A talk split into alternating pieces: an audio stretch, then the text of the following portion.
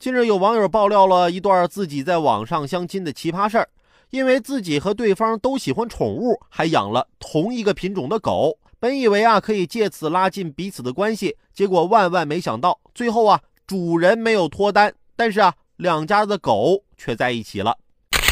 完了，本来还有狗陪你的，结果狗都脱单了，那狗粮只能自己吃了。